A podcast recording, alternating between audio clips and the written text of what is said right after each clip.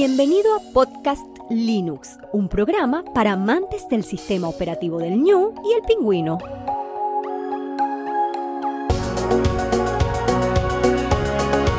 El espacio sonoro para disfrutar del software libre.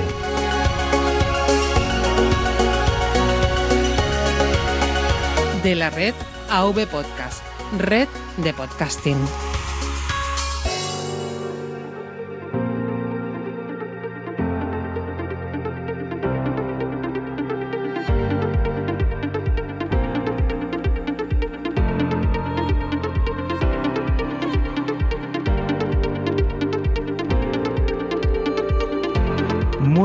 Amantes del software libre, bienvenido a otra entrega, la número 91 de Podcast Linux. Un saludo muy fuerte de quien te habla, Juan Feble.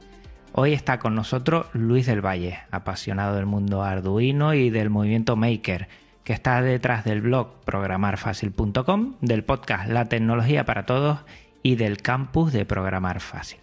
Muy buenas Luis, ¿cómo te encuentras? ¿Cómo estás? Muy buenas, Juan. Pues nada, muy bien. Muchas gracias por invitarme a este programa, bueno, a este podcast que, bueno, lo sigo y te sigo, sigo tu trabajo y nada, eh, la verdad es que estoy muy contento de estar aquí contigo. Pues nos seguimos mutuamente porque yo a partir de que siempre he intentado eh, aprender un poquito de Arduino de los primeros podcasts y, el primer blog prácticamente que vi fue el tuyo y ahí he estado danzando que sí, que no, que sí, que no y al final me he tirado a la piscina que ya los que no sepan el motivo que se pasen al episodio anterior y lo escuchen. Yo encantado de que estés aquí.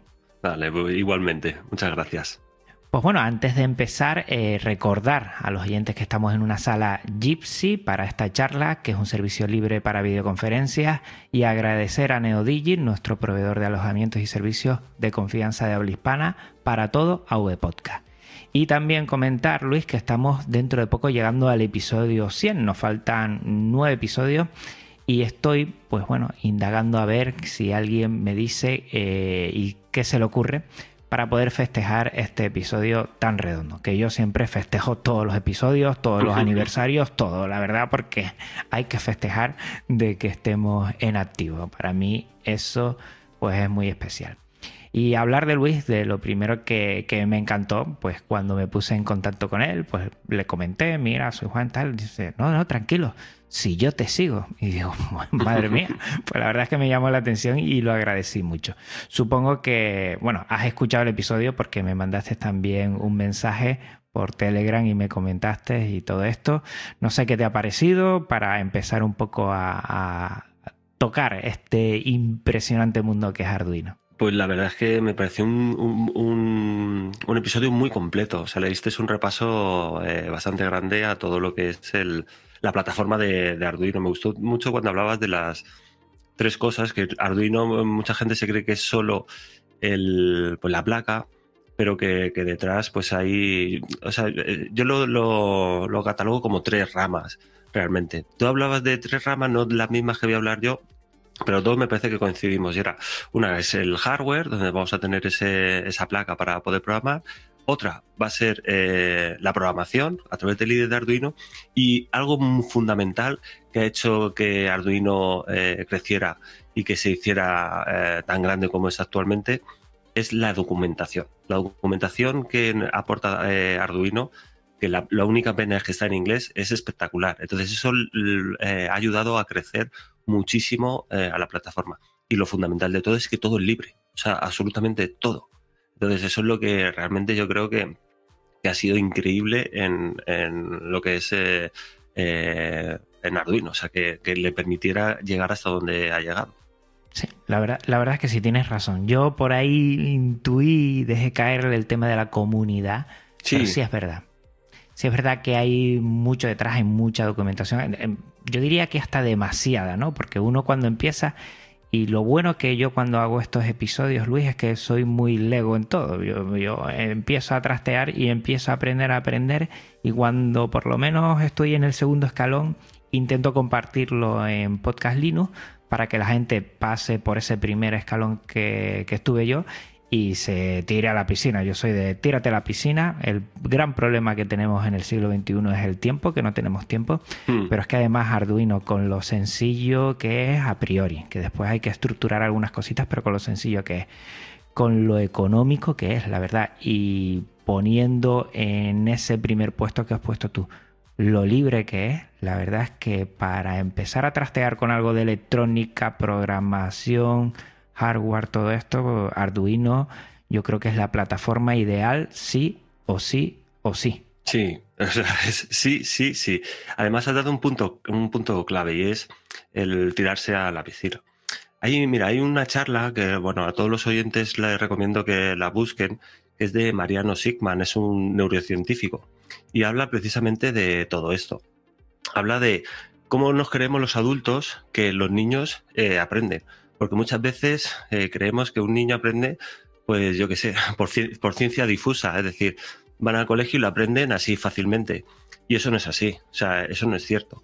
Entonces, claro, eh, muchas veces eh, creemos que nosotros mismos, por ser mayores, por el hecho de ser mayores, adultos, ya no podemos aprender. Y eso es un error. Un niño, para que realmente aprenda, le dedica muchas horas. Y tú lo sabes bien.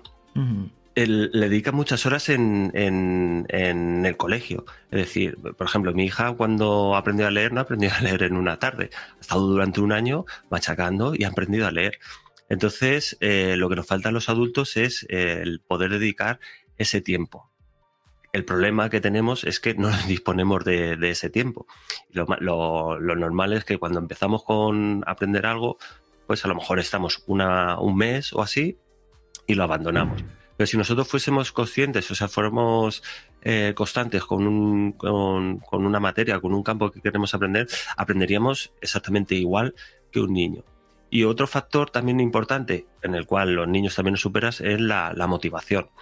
Eh, muchas veces no estamos motivados a aprender cosas, entonces es, es muy complicado. Con Arduino eh, y con la programación, eh, yo me, me he dado cuenta que, que esto sucede hay mucha gente que, que empieza con muchas ganas, pero no le dedica el tiempo, entonces eh, eh, no puede aprender. Y igual, con la motivación. Lo que vengo a decir es que Arduino nos lo pone muy sencillo, pero también lo sabes que tienes que dedicarle tiempo a la programación, porque no deja de ser, por muy fácil que sea montar eh, un circuito y a- probarlo a los 10 minutos con, con el IDE de Arduino, eh, tienes que tener una base detrás de, programación, una pequeña base de electrónica para hacer esos proyectos que quieres hacer. Y la única manera de adquirir eso es eh, eh, pues dedicándole tiempo a esa tecnología o a ese aprendizaje que, que quieres, que quieres aprender. No, y, y tan importante que es eso que yo he estado intentando, bueno, coquetear con Arduino y hasta que no fui a un curso de 30 horas, que lo comento también en el episodio, y las 10 primeras fueron de Arduino, a partir de casi el final de esas 10 horas y trasteando yo un poco, no sé, de repente hay una chispa dentro que es que lo entiendes todo, ¿no? Y ves todas las puertas que se pueden abrir y se pueden cerrar del conocimiento de, de ese aspecto. Y fue ahí cuando empecé. Y fíjate que hace años ya había empezado y estuve una hora y media trabajando en un mini curso, en un taller y tal. Y no, no, no aprendí, no aprendí hasta que todo, todo fue poco a poco hilándose y llegó un momento que, pa. Pero claro, eso es tiempo, eh, mucho tiempo que invertí en su momento que si lo hubiera sabido desde antes hubiera ido por el camino correcto.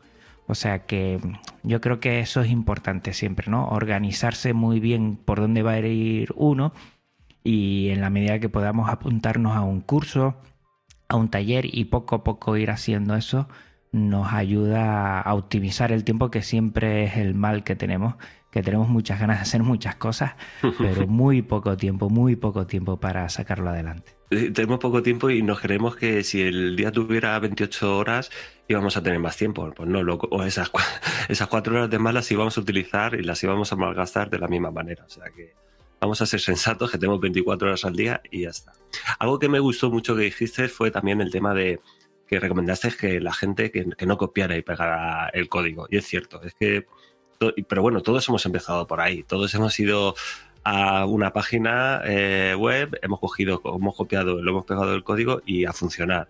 Y eso la verdad es que en, en una primera instancia nos da un subidón muy grande porque nos hace ver que, eso está funcionando y, te sientes bien, pero a largo plazo lo que hace es, realmente es frustrarte porque eh, no entiende lo que estás haciendo. En el momento que quieres cambiar eh, cualquier parámetro, en el momento que quieres hacer que integrarlo, por ejemplo, con otro tipo de sensor, porque estás tratando, pues yo que sé, un ultrasonido y ahora quieres eh, incorporar un servomotor, no vas a saber. Y ahí es donde la gente ya se cree que la programación es complicada, esto no está hecho para mí, y, es lo que has dicho tú ahora mismo.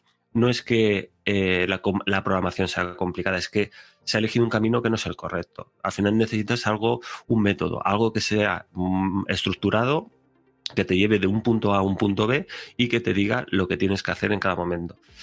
En Internet hay mucha información. El problema es que hay también mucho ruido y, bueno, está desestructurado toda, toda esa información. ¿Se puede aprender eh, buscando por Internet? Sí. O sea, yo he aprendido tecnologías, he aprendido en ciertos campos, pero me hubiera gustado también eh, haber tenido algún curso de algún tipo donde me hubiera, eh, me hubiera llevado al grano, donde quiero llegar y no estar perdiendo el tiempo como, pues como lo has dicho tú. Pero vamos, es lo normal. O sea, yo tú aconsejabas que no copiar y pegar, al final la gente va a copiar y pegar y que si lo hace, pues que lo haga durante poco tiempo y que enseguida si le gusta los, los resultados que está obteniendo, que se ponga en manos de alguien. O sea, yo tengo un curso, pero es que hay un montón de cursos por ahí, hay cursos presenciales, hay, eh, si no recuerdo mal, comentabas, Juan, que es un maker, ¿no? Un maker space que hay allí. Sí, sí, allí, eh, aquí hay varios en Tenerife hmm. y el, en el que estuve la verdad es que está muy bien, está en, la parte baja, es un sótano dentro de un colegio y tiene un puntazo eso increíble porque parece que te, te vas a otro nivel y a partir de ahí en Craytech, que agradezco muchísimo también y, quiero pues de alguna forma colaborar desde mi punto de vista lo que puedo aportar, es una pasada, es una pasada y yo creo que toda la gente deberíamos buscar también esa comunidad que dijimos al principio, ¿no? que es muy importante el, acercarse y, el contacto humano ¿no? dentro de mm. todo esto, intentar eh, bueno, quitarnos desde las posibilidades que tengamos de estar haciendo lo que tú y yo estamos haciendo, porque los kilómetros y kilómetros no nos pueden ayudar a ello, pero sí de vez en cuando, como a ti te conocí, ¿no? Porque mm. nosotros nos conocimos en una JPod de Málaga allí por 2016, que miro ahora para atrás y digo, madre mía, cuánto tiempo ha pasado. Y lo bueno de, de, todo esto yo creo que al final es contactar con las personas para, para que ese conocimiento libre que hay por ahí pues lo podamos compartir. Yo creo que eso es fundamental. Por cierto, sí me gustaría hacerte una pregunta para ir intercalando un poco todo lo que es esto. Me llama mucho la atención, eh, creo que te lo escuché una vez, pero quiero que lo compartas aquí. ¿Cuáles fueron tus primeros coqueteos, como digo yo, con Arduino? ¿Por qué esa necesidad de empezar por ahí si tú ya sabías, entiendo que programar y por qué empezaste por Arduino? y no por otro sitio para enseñar a programar? Bueno, mi, relación con Arduino, bueno, mi relación con, la programación y con la tecnología viene desde muy pequeño, desde que eh, pues en mi casa entró un Spectrum en los años 80, como yo creo que mucha, muchos de mi generación y de tu generación, y, y para mí fue un flash, o sea, fue, me encontró la programación y yo encontré la programación y a partir de ahí empecé a programar. Mi, eh, siempre me he movido en el mundo profesional de la programación, he hecho ingeniería técnica de telecomunicaciones, pero yo toda mi vida he programado. Y claro, cuando tú eres programador, eh, estás encasillado, estás encasillado en que tú programas un ordenador y sobre todo lo que hacía yo, que era, pues, eh, digamos, programas de gestión y poco más, no, sales de lo que es eh, programar los periféricos típicos, que es pues, mostrar algo por pantalla, ratón, teclado, y como mucho, pues vas a trabajar con una cámara, con un micrófono o algo así, pero de ahí no te puedes salir. ¿Qué pasó? Que pues yo creo que también, como a todos nos ha pasado alguna vez, pues a mí me regalaron un kit de, Arduino, porque yo había oído hablar eh, de Arduino y no sé si fue en un cumpleaños o en unas navidades, pues me lo regalaron y de repente, que tampoco recuerdo muy bien el, año exacto, no sé si fue eh, por el 2011, el 2012 o así, no, lo tengo todo bastante difuso.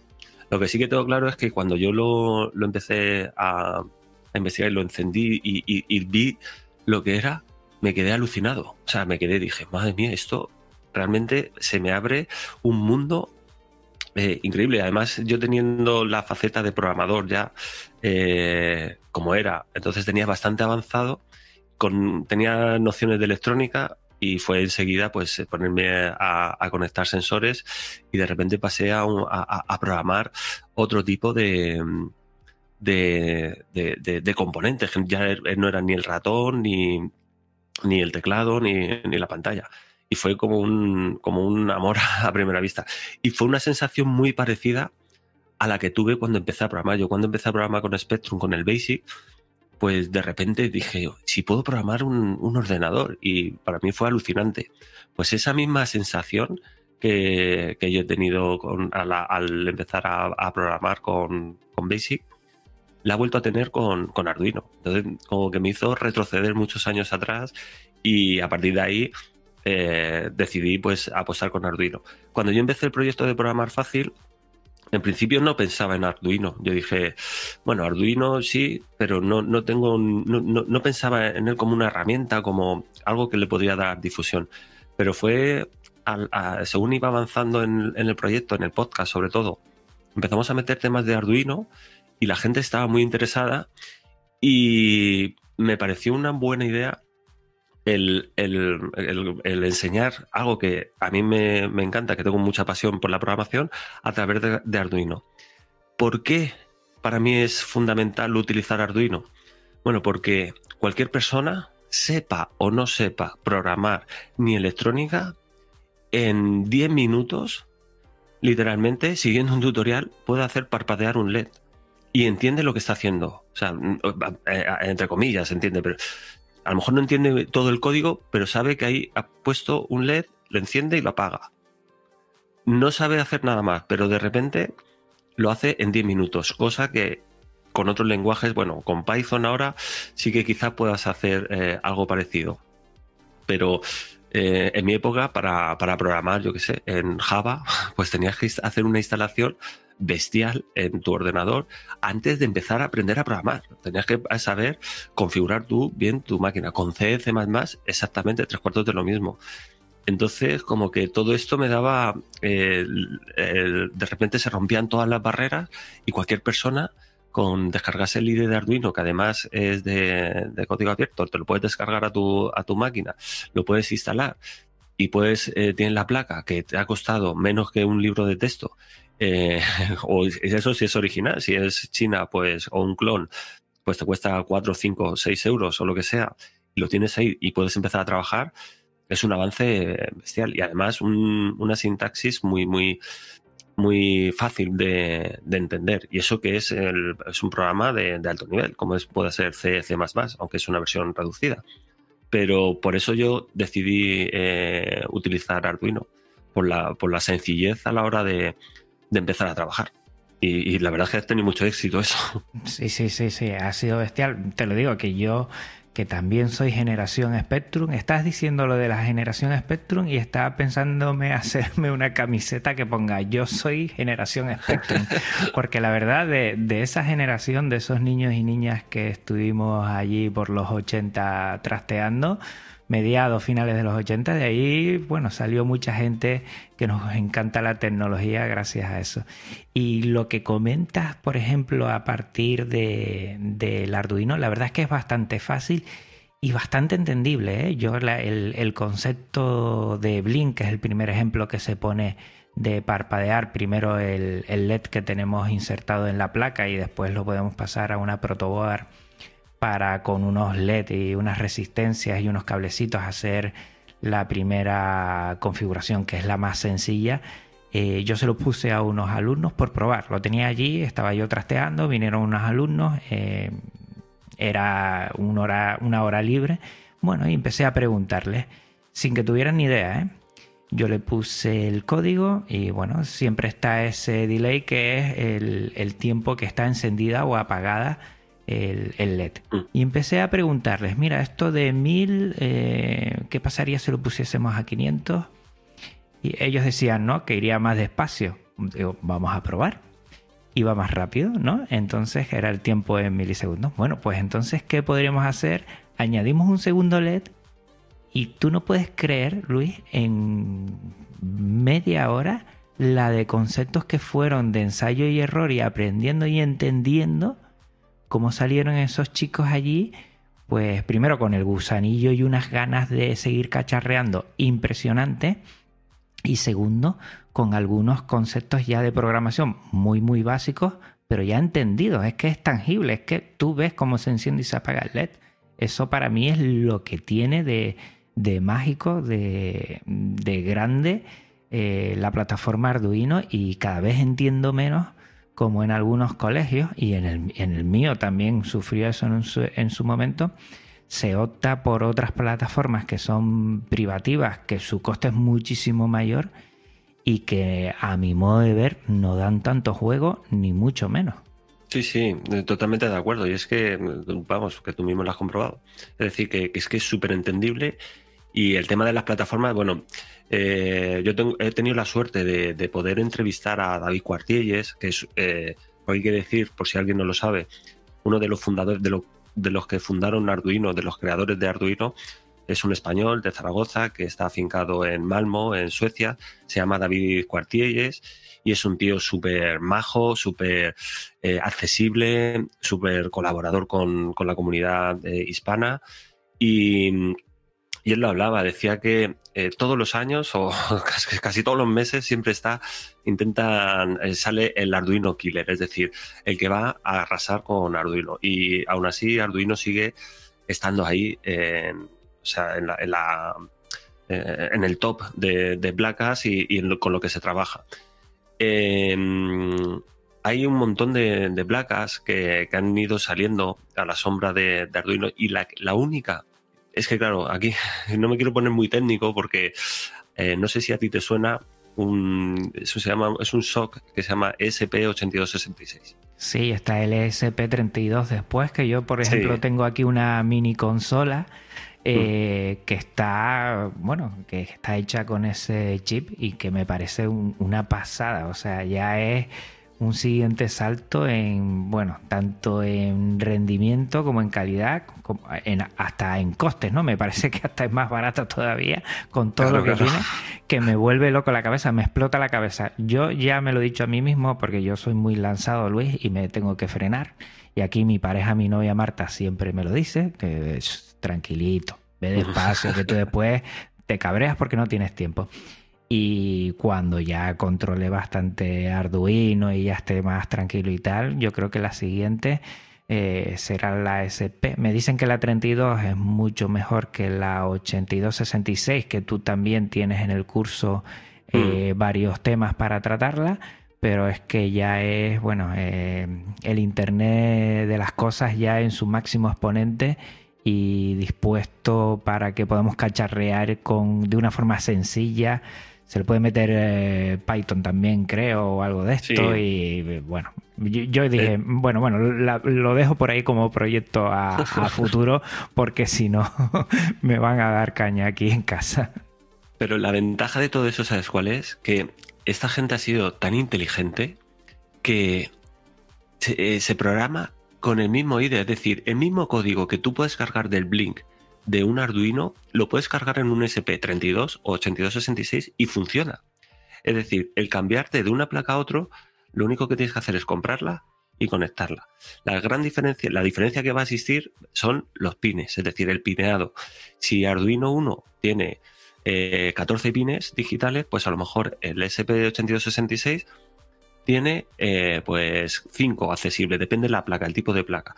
Es la única diferencia, cómo acceder a esos pines, pero el código es, eh, no es 100% compatible, porque hay librerías que eh, trabajan con SP, pero un noventa y tantos por ciento es compatible entre diferentes placas de diferentes marcas. con Arduino, las diferentes modelos que hay, por ejemplo, Arduino 1 y Arduino Mega, el código es prácticamente el 100% compatible. Es decir, tú programas un, algo para un Arduino 1 y lo puedes cargar en un Arduino Mega, que es una placa superior. Y esa es la gran eh, ventaja. Imagínate esto eh, pues eh, que tuvieras que cambiar de entorno de desarrollo, que tuvieras que cambiar de lenguaje de programación, que tuvieras que encargar, eh, cambiar de todo. Sería una auténtica locura. Y ahora eso nos da la posibilidad de no solo programar Arduino, sino que estamos programando un montón de placas. Y con el SP, hombre, yo por ejemplo el SP32 lo tengo aparcado. Yo soy muy fan del SP8266 porque eh, es cierto que el SP32 es, un, hardware muy, muy, muy, muy potente. Lo que pasa es que todavía eh, el SP8266 está, más avanzado con respecto a la documentación que se encuentra y con respecto a las librerías que hay actualmente. Yo mi consejo es que si te puedes hacer con un SP8266, empieces por ahí y luego des el paso al SP32 para que eh, sea todo más, más, accesible. Vas a encontrar muchísima más documentación del SP8266 y muchas más eh, librerías. Y ya a partir de ahí, ahora yo estoy cerrando el, círculo con... Em, porque, bueno, uno de mis objetivos es que la gente eh, entienda las cosas. Es muy difícil muchas veces cuando hablamos de temas técnicos, pues no soltar palabras técnicos y la gente que no que realmente eh, no entiende, pues se queda pues como diciendo ¿y este qué quiere decir? Entonces mi, mi, objetivo desde el principio siempre ha sido el, el que todo esto esté, al alcance de todo el mundo, pero aún así hay gente que, necesita que, se lo, que les expliques cómo funcionan las cosas, cómo se programa, que la mayor dificultad que tiene la gente, sobre todo, es a la hora de programar. Tú un circuito eléctrico, eh, aunque no sepas eh, electrónica, si tú tienes el esquema, eh, lo copias y lo, cableas igual que te ponen en el esquema y te va a funcionar, no vas a tener problema. Pero la programación, si tú quieres poner un, nuevo sensor, lo tienes que programar. Si no sabes cómo incluir una librería, si no sabes cómo programarlo, no vas a poder. Aunque tengas el circuito montado, no te va a funcionar. Si tú no lo programas, no te va a funcionar. Entonces, yo mi, objetivo siempre ha sido el intentar hacer accesible la programación. Ahora hay una cosa con el Internet de las Cosas y que eh, yo lo tengo en mente y llevo pues como un, año y medio o así dándole vueltas y trabajándolo. Y aquí me quiero acordar de una persona que seguramente, pues si has escuchado el podcast, es eh, de Germán Martín, que bueno, que para mí eh, lo conocí hace años a través del podcast y es colaborador del podcast y es un tío que sabe, pero mogollón y que a mí me ayuda y, él es muy, muy, muy, muy, muy, muy técnico, es muy bueno. Y siempre se lo digo, digo, hay que hacer las cosas muy accesibles para las personas, por mucho que queramos eh, eh, mostrar, pues, por ejemplo, eh, Linux, estamos intentando acercar Linux a, toda esta gente que de alguna manera quiere hacer sus propios proyectos del IoT a través, pues, por ejemplo, de utilizar Docker, a través de utilizar Node-RED, a través de poder eh, tener un VPS en la nube securizado, mm, llevar todas esas herramientas que parecen complejas e intentar hacerlo lo más sencillo posible para que la gente tenga acceso a todo eso. Porque actualmente el, problema, digo, el cuello de botella que yo veo es que llega un momento que es tanta información, son tantas cosas que la gente, la gente hace tope con su cerebro. Dice, yo no puedo más. O sea, es que no, no consigo. Entonces, muchas veces hay que quitar un montón de paja que hay en, en, todo, todos esos tecnicismos de los que hablamos y decir, no, tú haz esto, pu, pu, pu, pu, y ya está, porque mm, tu objetivo no es, por ejemplo, saber es, perfectamente el archivo de configuración, por ejemplo, de fail to ban, eh, qué tienes que tocar en cada uno. No, tú tienes que segurizar para hacer un proyecto con un Arduino que comunique con MQTT, ah, con Node-RED, para guardar la información en, en la nube, en tu propia nube, para un negocio, lo único que tienes que saber es que tienes que poner este trozo de código. Yo te voy a enseñar qué, cómo tienes que acceder ahí, cómo tienes que acceder por SSH, cómo tienes que modificarlo, cómo tienes que editarlo, cámbialo y ya está, no hagas nada más, no, no, no quieras saber cuál es la estructura de, de todos los archivos de configuración de, ese, esa herramienta, porque no tiene ningún sentido. Entonces, ahí está mi, mi eh, lo que estoy ahora mismo enfocado en todo eso eh, dárselo a una persona, porque creo que con, las herramientas, con lo como, tenemos ahora mismo el panorama tecnológico a nivel de, hardware libre, a nivel de software libre, creo que una empresa, una pyme, perfectamente puede vivir muy bien eh, haciendo proyectos de IoT, eh, monitorizando fábricas, yo qué sé, su propio negocio, bueno, puede hacer grandes cosas. Y cada vez me estoy dando cuenta más que a mi curso entran cada vez más profesionales que están demandando eso. Y quiero hacerles ver que, esto no es tan complicado, que no hace falta ser ingeniero, que no hace falta eh, sacarse una carrera para, para tú eh, montarlo y que esté funcionando y que esté todo más o menos seguro. Entonces, bueno, es un, mundo que todavía nos queda mucho por explorar y un montón de, herramientas que, vamos, que podemos trabajar. Que una de las que me recomendó Germán y que te recomiendo si no la conoces, Juan, es eh, No de Red. Todo enlazado también con, con SB8266, claro. Ni idea lo que es No de Red. O sea, si puedes comentar así un poquito por encima para la gente, muy sencillo. No de Red, bueno, es una herramienta que está basado en, en eh, Node.js. Y digamos que el, objetivo de, esta herramienta lo creo eh, en Nick, Nick eh, O'Reilly o algo así se llama, que trabaja en, IBM. Y bueno, cuenta la historia, es muy interesante también la historia, porque él trabaja en, IBM y pues le dedicaba cierto tiempo como a investigar y empezaron a crear este, este software. Y él cuenta cómo se reunió con los directivos y les hizo ver que si realmente ese, porque claro, la herramienta, ahora explicaré de en qué consiste, bueno, era bastante potente y les hizo ver que si lo convertía en software libre, eh, eso crecería y tendría mucho éxito. Y los convenció a los tíos y cuenta la historia de cómo los convenció, cómo se metió allí, cómo les convenció que eso lo tenían que dejar libre. Y lo dejaron libre. Y me lo dejó. Y Node-RED es una plataforma, una herramienta que lo que te permite es comunicar hardware con software de una manera muy sencilla, arrastrando. Vas arrastrando eh, como... Es muy parecido, mal comparado como Scratch, que vas arrastrando ahí como eh, eh viñetas, vas arrastrando em, bloques y le dice, bueno, pues ahora va a comunicar un, una placa por MQTT o por HTTP, comunica y esto lo vas a guardar en una base de datos. Internamente tú puedes programar con, con JavaScript o incluso con otros lenguajes como JSonata y bueno, eh, luego se puede complicar todo lo que quieras, pero para que te hagas una idea y para que se hagan una idea los oyentes, eh, si quieres comunicar, por ejemplo, un, un, relé conectado a un SP8266 que, lo creas tú con Alexa, por ejemplo, pues lo puedes hacer eh, a través de, de, esta plataforma de Node-RED porque tienes un skill que se comunica directamente con este. Entonces, digamos que es el, eje central de, de, cualquier proyecto que queramos hacer casero, domótico o del IoT, debería ser nuestro eje central para comunicar hardware con software, con servicios, ¿vale? Y puedes comunicar de todo tipo. Y, bueno, que lo busquen porque es una auténtica eh, pasada. Y una recomendación, por cierto, de Germán Martín. Yo lo estoy mirando aquí, licencia MIT, o sea que, que es software libre y que la gente se anime. Esto, esto es lo malo de empezar a abrir una puerta. Abres una puerta, entras y hay seis más. Abres otra puerta. Hay más, bueno, bueno. abres esa puerta y ves 100 más. Abres esa puerta y hay mil más. Pero bueno, somos muy curiosos, somos personas curiosas, lo que nos gusta el software libre y genio Linux.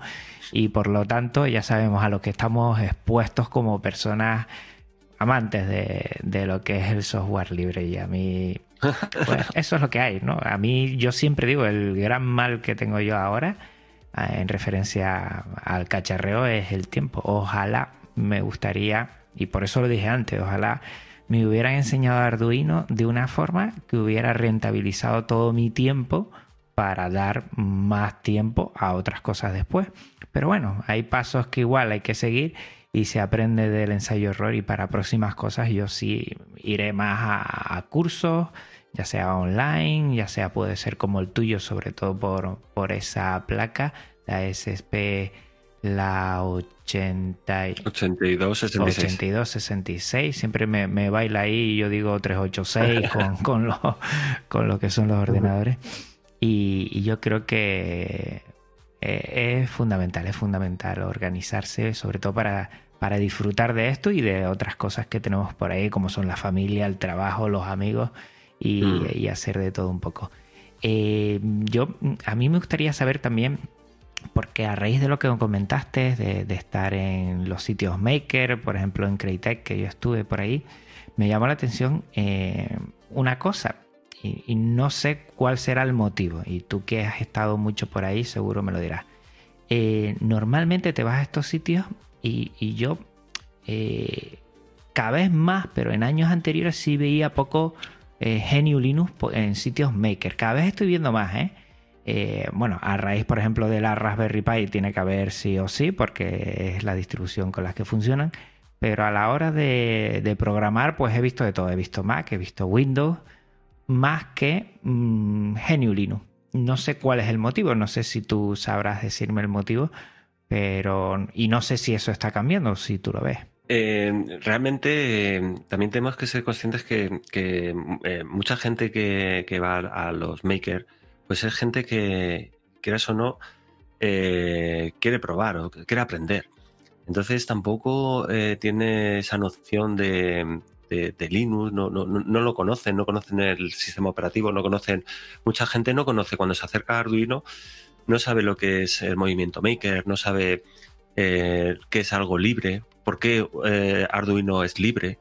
No, entienden ese concepto. Entonces, de alguna manera, pues tenemos que ir eh, pues enseñando a la, gente que estamos eh, de alguna manera divulgando, intentando enseñar eso y qué es lo que realmente implica que todo sea libre. También es cierto que yo el tiempo que te llevo escuchando, que, si, lo, si lo miras desde fuera, te sales de fuera y lo miras desde otra perspectiva, eh, me, resulta curioso. Eh, es decir, eh, cuando estamos hablando de software privativo, es, muy sencillo. O sea, tú llegas, compras, pagas y te lo instalas y ya está. Pero cuando ya nos metemos con el software libre, la cosa cambia. Ya el otro día cuando te estaba escuchando lo de Creative Commons, las mil y una licencias que hay, te como que todo se enreda mucho, ¿no? Que yo creo que debería de ser todo súper, mucho más sencillo, ¿no? Para que lo entendamos todo el mundo, para que cualquier persona que venga de fuera, no, oye, esta es eh, copyleft, esto es Creative Commons, esto lo puedes sí, no, tal. No sé, lo veo todo muy, muy, demasiado complejo, mientras que lo otro es súper sencillo. Primero, oye, ¿cuánto cuesta esto? Te lo pago y ya está. Y lo instalo. No quiere decir que sea mejor, pero sí que es más sencillo. Entonces la gente al final no quiere eh, complicaciones. Eh, con Linux pasa lo mismo. La gente tiene pánico. Pánico a que no pueda instalar el programa que lleva utilizando desde hace tiempo en su ordenador. A que no entienda, a que no sepa eh, qué, tiene que hacer cuando, cuando se le rompa algo cuando quiera configurar algo, ¿sabes?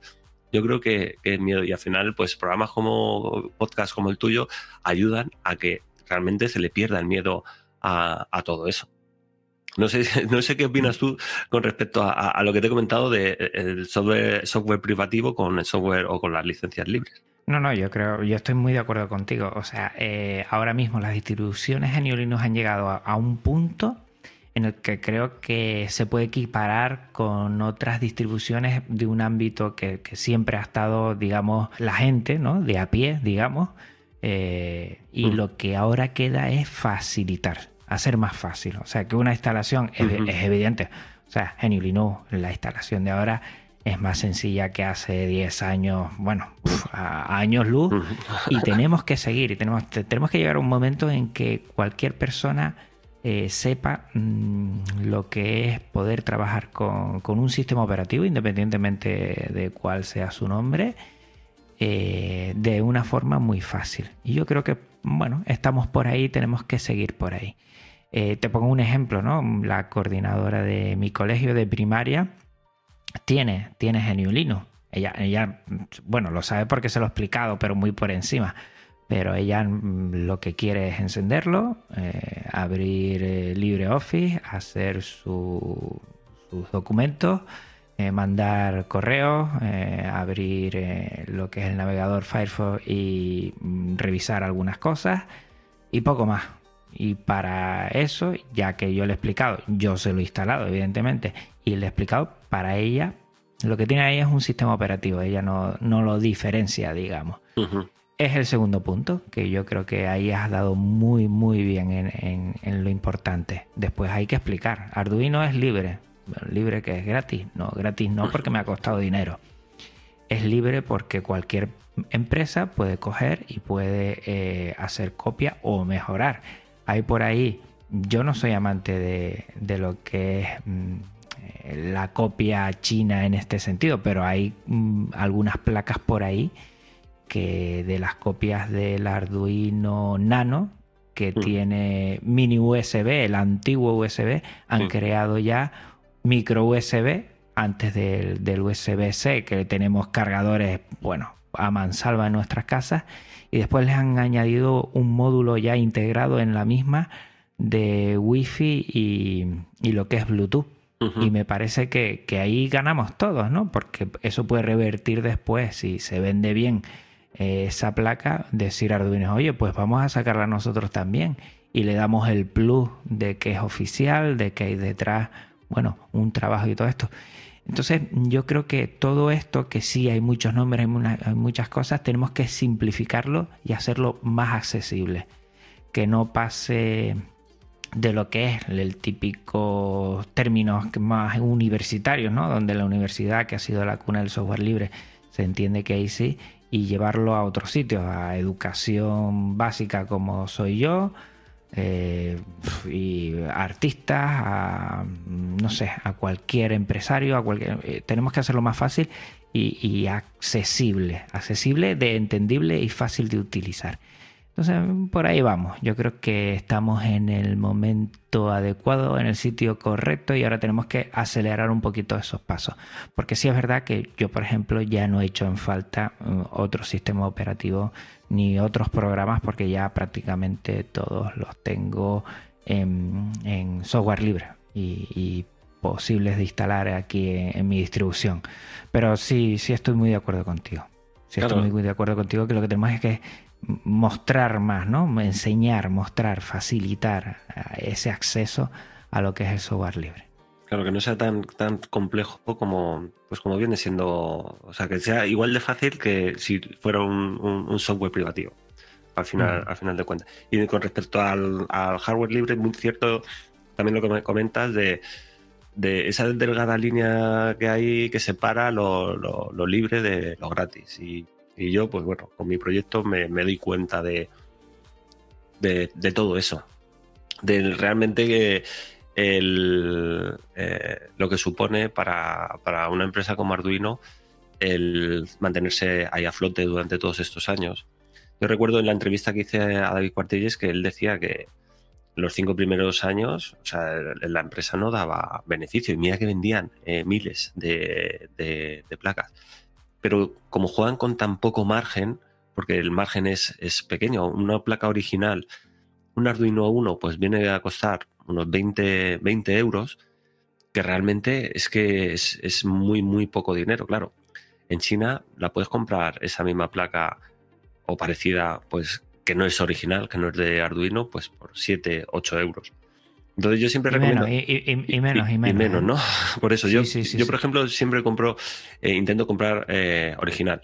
Lo que pasa es que tengo también placas eh, chinas, clones, que no es ilegal, o sea que no está mal pero siempre recomiendo que por lo menos eh, compres una original. Y si no compras una original, que intentes por lo menos hacer una pequeña aportación. Cuando tú vas a descargarte el, el IDE de Arduino, te dice, oye, puedes, eh, si quieres puedes hacer aquí una aportación.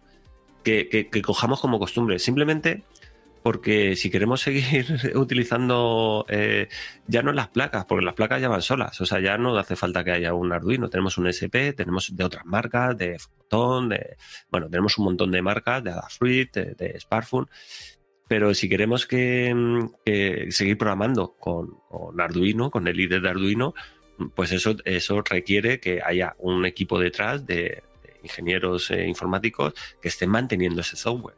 Eso hay que mantenerlo. Los servidores. O sea, los servidores, eh, si no recuerdo mal, es el software más descargado del mundo, el IDE de Arduino, por lo visto. Pero es una barbaridad. O sea, la cantidad de, veces que se descarga al, cabo de, del año es una barbaridad. Y claro, todo ese tráfico lo tiene que soportar y lo tiene que pagar Arduino.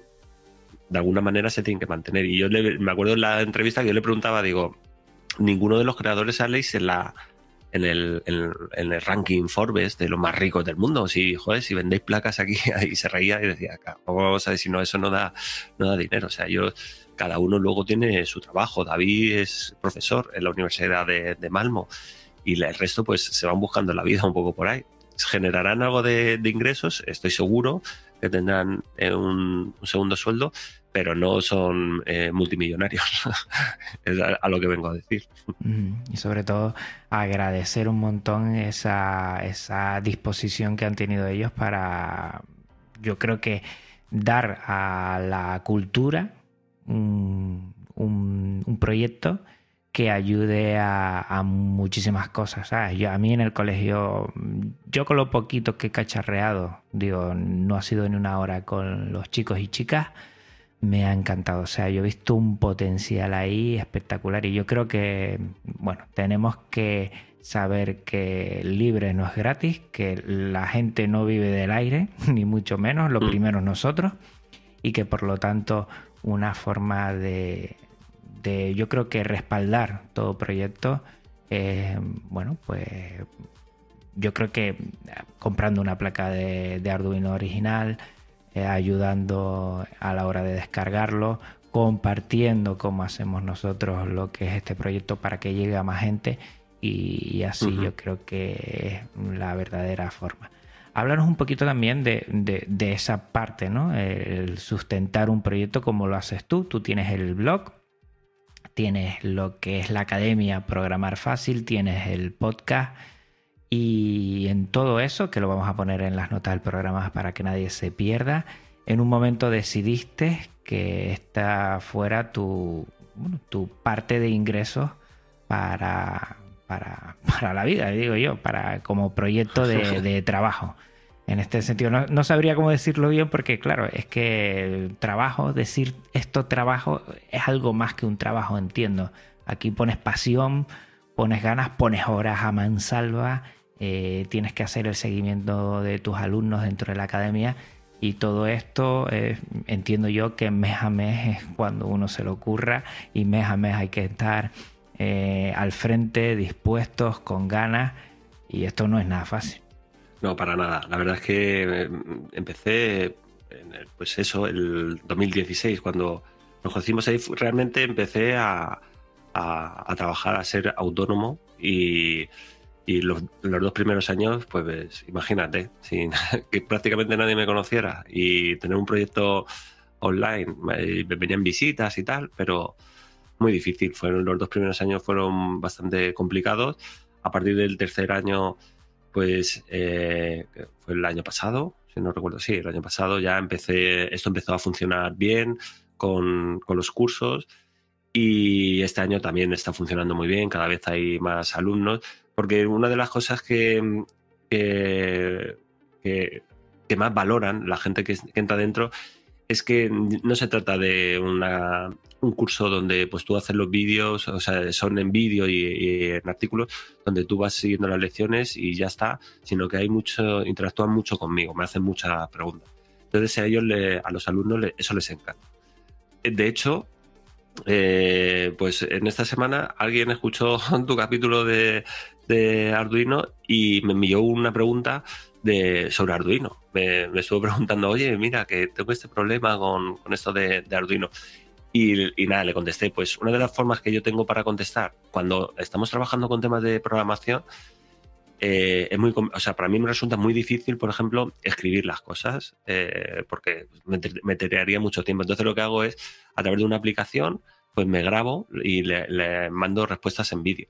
Entonces eso luego también me permite reutilizarlo para, para otras personas. Entonces, ese, ese mm, constante eh, intercambio de mensajes entre los alumnos y yo es algo que ellos valoran muchísimo y ven que no es una formación que, que, no sea personal, sino que es totalmente personal.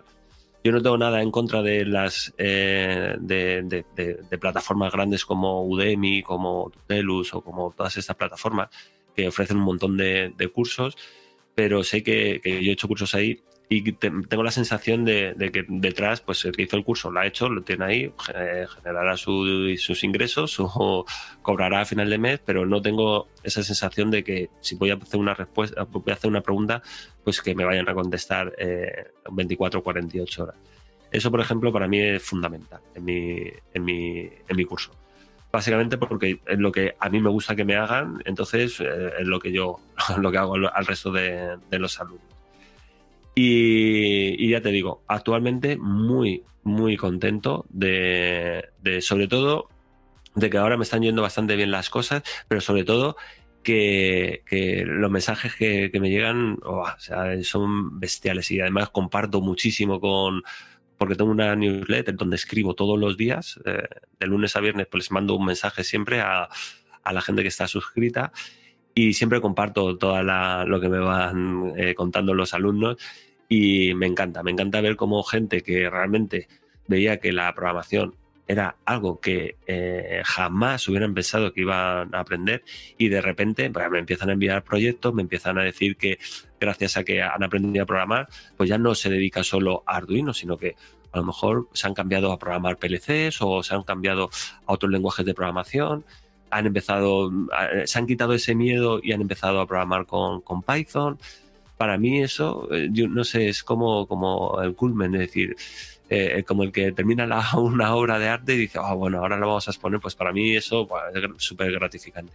Y lo que dices tú muchas veces, no sé separar eh, cuál es diversión y cuál es trabajo, porque si ahora mismo pudierais ver cómo tengo mi escritorio, o sea, lo tengo lleno de cacharros, de placas, de, pues de todo componente, porque voy probando y voy contestando también a los alumnos, pues montando los circuitos. Entonces, como que, me lo paso muy bien. Es para mí es como si todos los días fuera el día de Reyes, porque yo me levanto a ver qué toca hoy hacer. Es cierto que también tengo que hacer muchas veces cosas que, que, no me gustan, pero es como en todos los negocios pues he tenido que aprender una, profesión nueva, como es el marketing online, que yo no tenía ni idea que eso existía, pues para dar visibilidad al, proyecto. Y algo fundamental que a mí me ha servido mucho y, que yo creo que tú, Juan, pues también lo entiendes, es el tema de, del podcast, porque ahí realmente lo que hay es eh, oyentes muy fieles. O sea, la gente que no hay tanta tantas visitas como puede haber, por ejemplo, en una, en una web donde pues, van un montón de visitantes a través de Google o a través de diferentes enlaces. En un podcast a lo mejor la, audiencia es más reducida, pero son muy fieles y te dan mucho feedback. Y eso me ha ayudado a que el proyecto pues, se hiciera más grande. De hecho, la semana pasada empecé la quinta temporada.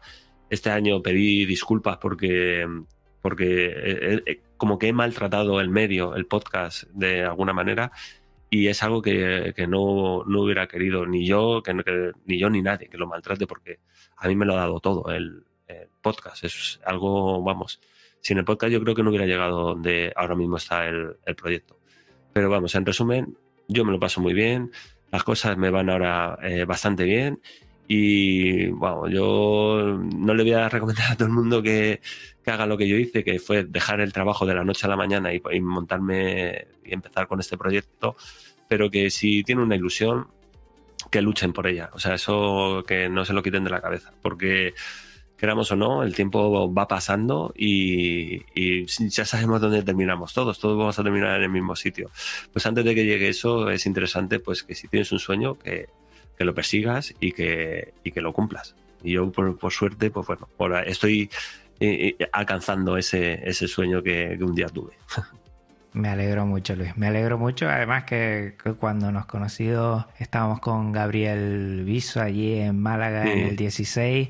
Estuvimos hablando, me acuerdo además, fue muy llamativo porque que yo estaba empezando este podcast además y tú me comentaste, ah, sí, yo, he trasteado un poquito, Gabriel también, Gabriel ha vuelto, lo ha dejado, bueno, está ahí también ahora, creo que está con, creo que con Debian, está ahí, está muy contento y yo creo que lo bueno es eso, ¿no? Que, siempre al final el, calor humano, el, contacto, mira, volvemos a hablar de lo mismo, es lo esencial en la vida en la vida. Y en el software libre, yo siempre he dicho lo mismo, el software libre está ideado para la libertad de los usuarios, o sea, no habla del código como prioridad, habla de la libertad de los usuarios. Y por eso a mí me encanta. Y la comunidad que hay detrás es magnífica. Y el, y el mm. poder, yo creo que con la voz, tú y yo ahora no nos estamos viendo, que aunque lo permita Gypsy para facilitar la calidad del audio, lo estamos haciendo así, pero la voz transmite algo. Yo te digo a ti, tú me escuchas a mí y transmite algo que es verdad que, en un blog, que en el solo texto es más complicado. Mm. Nos da personalidad, ¿no? No, no nos dice con nuestra voz cómo somos. Yo soy muy suave, a veces demasiado aplatanado, me dicen. Pero bueno, hay gente que le gusta y, tu forma también de explicar, que yo lo sigo en los vídeos y en el podcast también, pues esa voz también eh, te induce a, seguir a la persona que la conoces más, a involucrarte a final de cuentas en el proyecto y eso es lo esencial. Mm. Eh, háblanos mm, por encima del curso en sí. Yo, yo sí quiero que comentes un poco para que la gente que se anime y quiera empezar a programar, como bien dijiste, igual empieza a programar en otro lenguaje más complicado, pero empezar con este C simplificado de Arduino puede ser después, eh, bueno, la palestra para seguir después eh, en otros lenguajes. Coméntanos el curso un poquito cómo lo tienes diseñado así a priori y por qué bueno, las personas que nos están escuchando ahora podrían meterse en él y, animarse a, aprender a programar, que es lo que me gusta. Bueno, pues el, curso, lo primero que mm, tardé como dos años o así en, realizarlo, lo iba realizando eh, poco a poco y hasta que lo finalicé. De hecho, nunca está finalizado, siempre estoy metiendo actualizaciones y es algo también que, que la gente que está dentro del curso pues también valora mucho. Y es que de vez en cuando pues les mando un mail, oye, he actualizado y he creado un nuevo módulo que creo que, hacía falta que lo tuvierais en cuenta. Y la última actualización que fue fue meter un curso completo de SP8266, porque veía que el siguiente paso que tenían que dar los alumnos era aprender eso. Y el curso está estructurado en hacer las cosas súper sencillas y súper prácticas. Es un, eh, yo no me gusta llamarlo curso, a mí me gusta llamarlo más un, método, un método donde yo voy a llevar a un alumno desde cero, eh, no sabe nada de programación, a de repente empezar a aprender a programar de una manera muy práctica, también es cierto. Porque hay una cosa que tengo muy clara. Yo, eh, bueno, he ido a la universidad como tanta gente, he asistido a un montón de cursos, he leído un montón de libros y, lo que me, di cuenta ya hace tiempo antes de, por eso hice este curso, era que, que, que, que muy bien, que o sea que en la teoría pues, nos ayuda, nos ayuda a entender, pero que realmente nadie, ninguna persona eh, era capaz de aprender a programar solo eh, leyendo libros o solo viendo tutoriales. Para tú aprender algo tienes que hacer. Entonces lo enfoqué muchísimo en, cosas prácticas es decir, en explicar las cosas muy sencillas, con muchas analogías y eh, ponerlo en práctica inmediatamente. Eso lo que hace es que la gente enseguida obtenga resultados. Y eso es lo que hace que la gente siga queriendo aprender.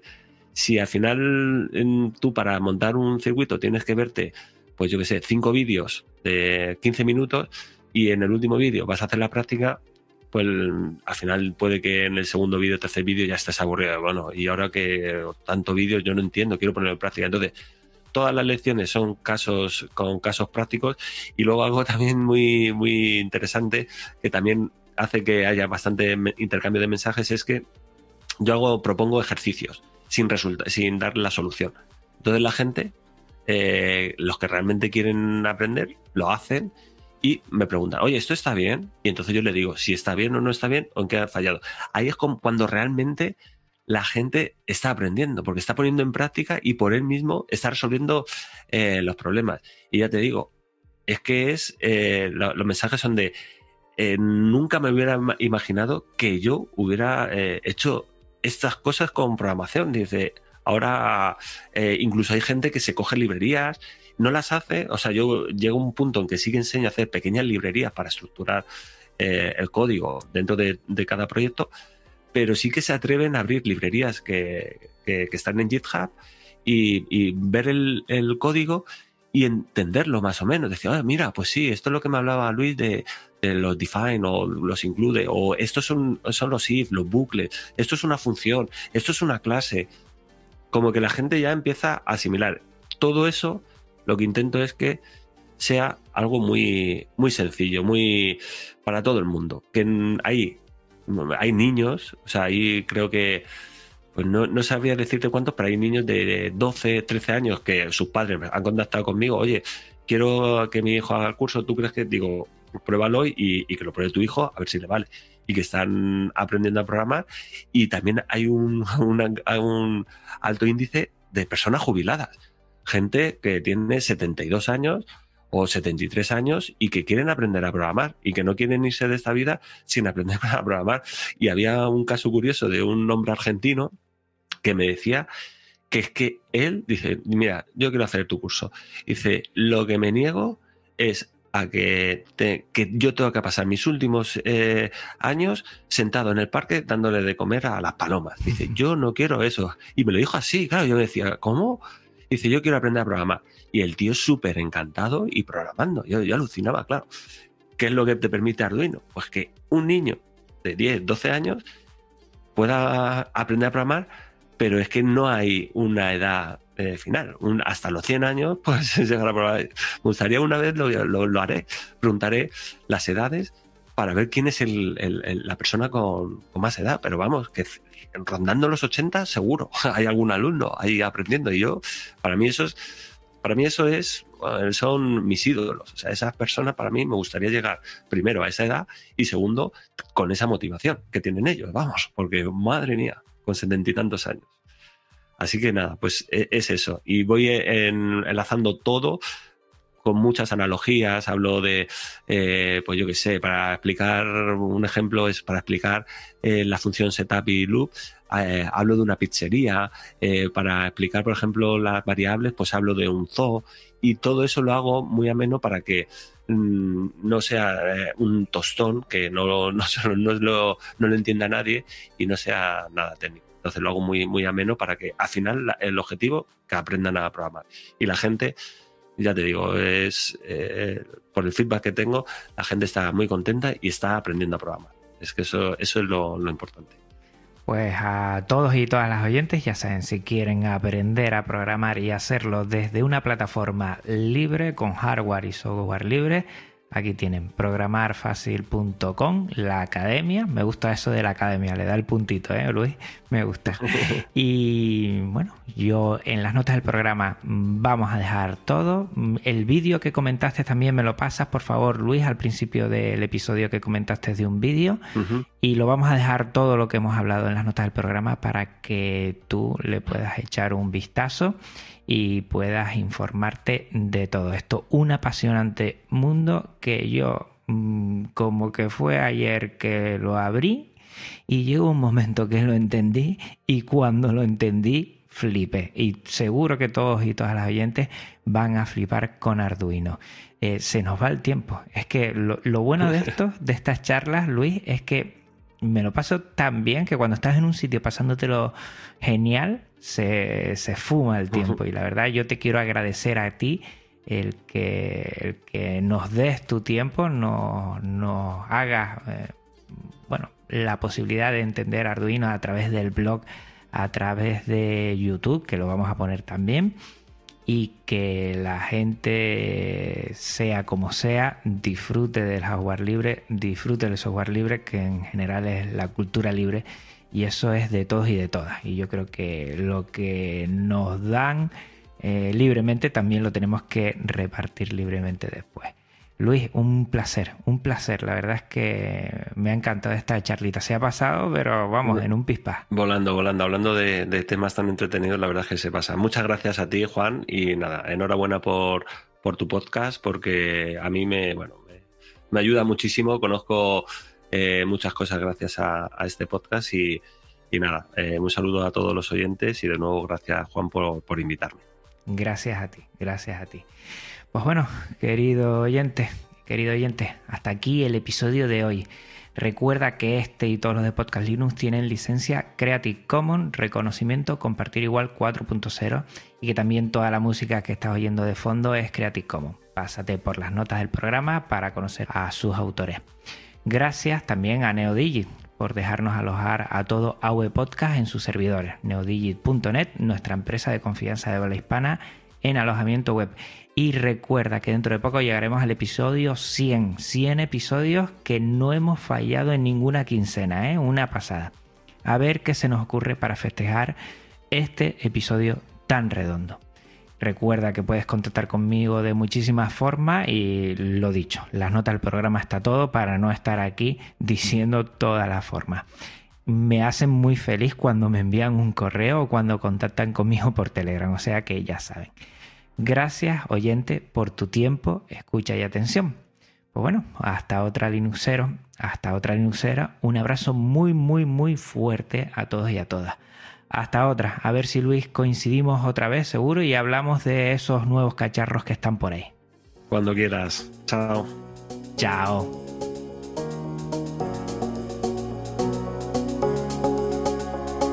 Podcast Linux, el espacio sonoro para disfrutar de GNU Linux el espacio sonoro para disfrutar del software libre. De la red AV Podcast, red de podcasting.